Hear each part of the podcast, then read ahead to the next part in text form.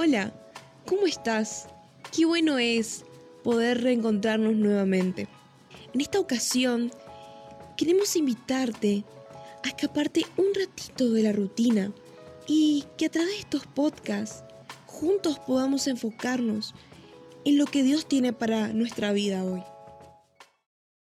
Quisiera saludar a la audiencia, amigos, hermanos, y retomar el tema que la última vez abordamos, donde comentábamos el pasaje de Filipenses capítulo 2, cuando el apóstol Pablo nos recuerda la preexistencia de Jesucristo, que Jesucristo es Dios, tiene todos los atributos de Dios, sin embargo tomó la forma de, de siervo, de hombre, hecho semejante a nosotros, y en esa condición se humilló hasta la muerte, aunque era la muerte vergonzosa de la cruz.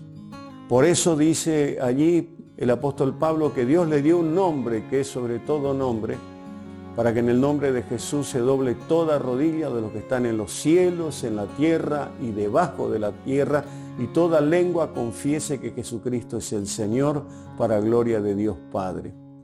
Tomando como referencia esto, queremos decir que allí en Mateo 28 Jesús le dice a sus discípulos y nos dice también a todos nosotros, toda potestad me es dada en el cielo y en la tierra.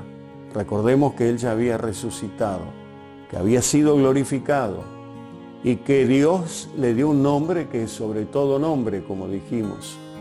Y entonces Jesús dice, por tanto, id y predicate el Evangelio bautizándoles en el nombre del Padre, del Hijo y del Espíritu Santo, y he aquí yo estoy con vosotros todos los días hasta el fin del mundo.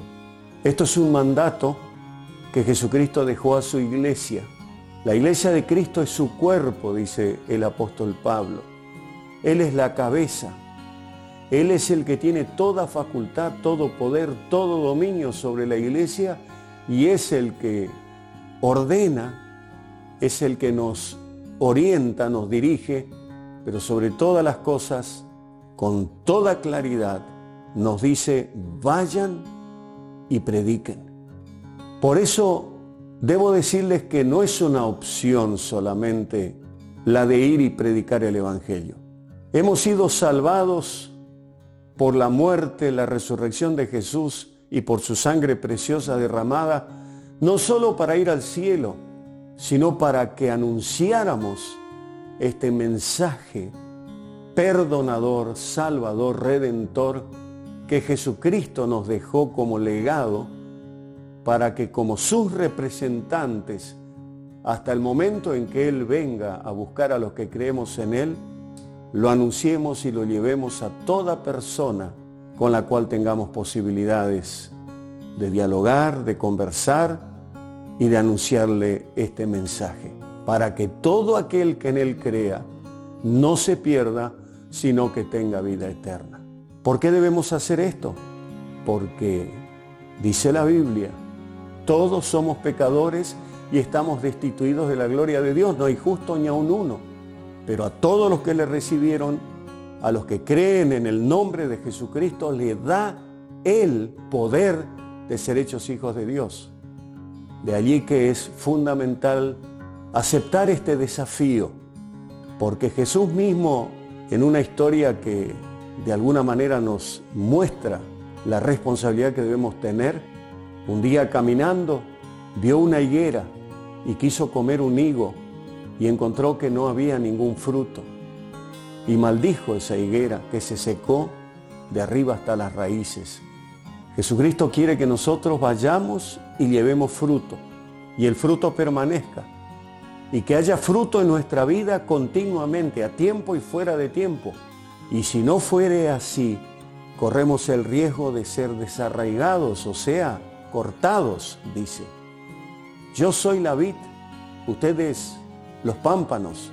Separados de mí nada podéis hacer dice Jesús, no me elegisteis vosotros a mí, sino que yo os elegí a vosotros y os he puesto para que vayáis y llevéis fruto y vuestro fruto permanezca para que todo lo que pidiereis al Padre en mi nombre creyendo, lo recibiréis. O sea, hay un condicionamiento para que cuando oramos recibamos lo que pedimos y es que nosotros seamos instrumentos que llevemos el mensaje y traigamos fruto.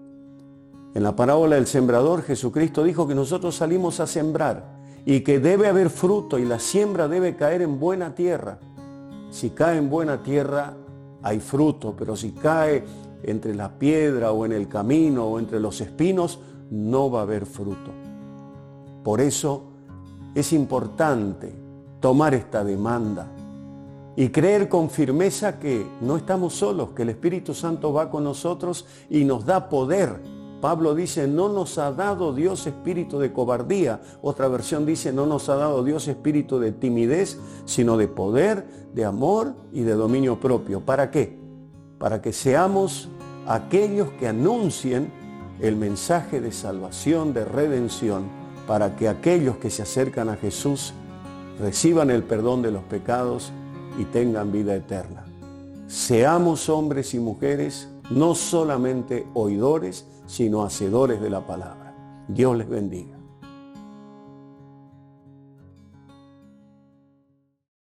Queremos agradecerte por acompañarnos hasta el final y así juntos poder descubrir lo nuevo que Dios tiene para nosotros día a día.